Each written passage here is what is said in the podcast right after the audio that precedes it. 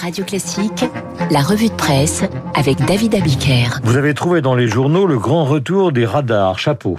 En attendant le déploiement efficace du vaccin, le Figaro annonce en 2021 le grand retour des radars. Car si la France est en pointe dans un domaine, c'est bien le contrôle de la limitation de vitesse. Le Figaro nous annonce donc que le plan de remplacement des radars, détruit en 2017 par les Gilets jaunes, atteindra cette année sa pleine capacité. 4700 appareils tout neufs, prêts à nous protéger de ce virus qu'est la vitesse. Des mini-radars tourelles en expérimentation à Montpellier pendant six mois avant d'être installés dans toute la France leurs grands frères vont être déployés sur les autoroutes et dans ce domaine, la France est en avance. Toujours grâce aux Gilets jaunes dont les destructions ont précipité, paradoxalement, le renouvellement d'un parc de très haute technologie.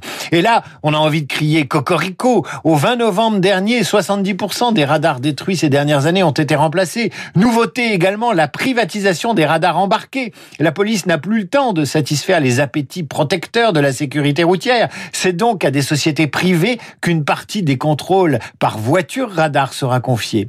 Les gendarmes étaient limités dans le temps. Qu'à cela ne tienne, les voitures radar privées seront sur la route cinq fois plus longtemps que les gendarmes.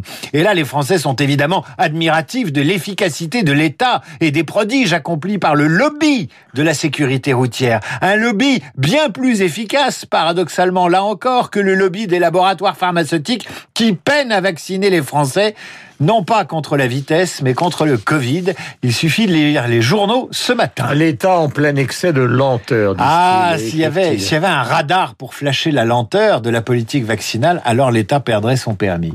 Il suffit de lire les journaux ce matin pour constater la déroute. Pour la Marseillaise, cette campagne de vaccination, c'est quand même le grand bazar. Pour les dernières nouvelles d'Alsace, la stratégie gouvernementale est sous pression. Nice Matin parle à raison d'une course contre la montre. Parlons plutôt d'une course de l'escargot. Pour la Voie du Nord, il faut accélérer. Pour la Dépêche du Midi, il faut accélérer. Mais comment? Selon l'Union, nous assistons impuissants à un scandale d'État, ni plus ni moins.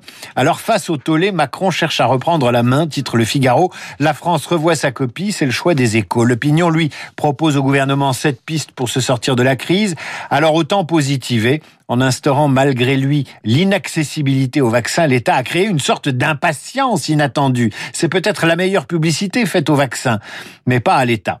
Alors comment font les autres pays, ceux qui vaccinent? La newsletter du journal du dimanche nous raconte la méthode israélienne. Israël qui a déjà vacciné, d'après les dernières estimations, plus de 13% de sa population. Deux semaines après le début de sa campagne, l'État d'Israël a franchi le cap du million de doses injectées. Voici comment euh, nous explique la newsletter du JDD. En novembre, le pays a accepté de payer le prix euh, fort, le vaccin Pfizer, 25 euros par dose, soit 40% de plus que les États-Unis ou l'Union européenne. Dès juin, le pays avait aussi verrouillé une commande de sérum de Moderna qui n'était alors qu'en phase 3 de test. Le pays a donc commandé 14 millions de doses pour vacciner 7 millions de personnes sur 9 millions d'habitants.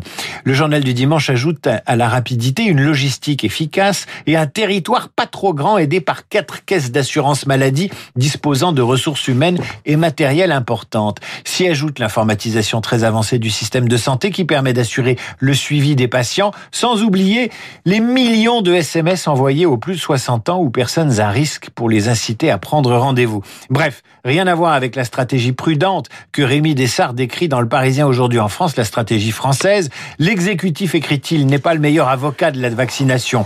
Si les quantités promises par Bruxelles sont là, la main de l'exécutif ne doit plus trembler. Il faut vacciner vite et en masse car le virus qui a muté promet d'être encore plus virulent et l'économie à l'arrêt ne peut plus attendre. Tout autre chose, tous les journaux ce matin évoquent la sortie du livre où sa belle-fille accuse le politologue Olivier Duhamel d'inceste. Le site du Monde et de l'Obs relatait euh, hier l'essentiel des révélations d'un livre à paraître jeudi dans lesquels Camille Kouchner, qui est juriste, fils de Bernard Kouchner et d'Evelyne Pizier, également juriste, accuse Olivier Duhamel d'avoir eu avec son frère jumeau, le frère de Camille, une relation incestueuse vers l'âge de 14 ans. Une affaire d'inceste survenue à la fin des années 80 et qui remonte à la surface. C'est hélas aussi affligeant que banal, mais celle-ci met en cause un homme connu, proche des pouvoirs politiques et médiatiques, et elle survient dans une famille qui n'a appris les faits qu'en 2008 et qui s'est tue. Tue pendant 12 ans. La mère savait et a voulu protéger son mari du scandale. La fratrie savait et n'a pas voulu brusquer la volonté du frère abusé. Bernard Kouchner savait lui aussi, mais s'est retenu, nous apprend le monde, d'aller casser la gueule au beau-père pour les mêmes raisons de discrétion. Le livre de Camille Kouchner, qui sortira jeudi et qui s'intitule Familia Grande, raconte l'inceste, le silence dans une famille gauche cavillard de la rive gauche, qui se disloque peu à peu lorsqu'infuse la vérité. L'article du Monde signé Ariane Chemin en donne un avant-goût amer et raconte surtout comment l'auteur elle-même n'a pas su immédiatement briser le silence pour protéger non seulement son frère, mais également ce beau-père qu'elle aimait malgré tout. Nous terminerons avec le nouveau numéro du magazine Légende qui mhm. chaque trimestre met à la une une personnalité de légende. Ils avaient commencé avec Zidane, ensuite Angela Davis et pour ce début d'année 2021, ce sera Coluche. Alors il y a des photos, des témoignages et notamment celui de Josiane Balasco.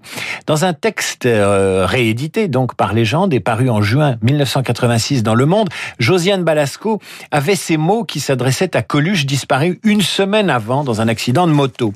Josiane Balasco lançait à l'humoriste disparu cette phrase Je ne t'ai jamais vu freiner on ose imaginer ce qu'aurait dit Coluche aujourd'hui au sujet de ce vaccin qui arrive trop lentement.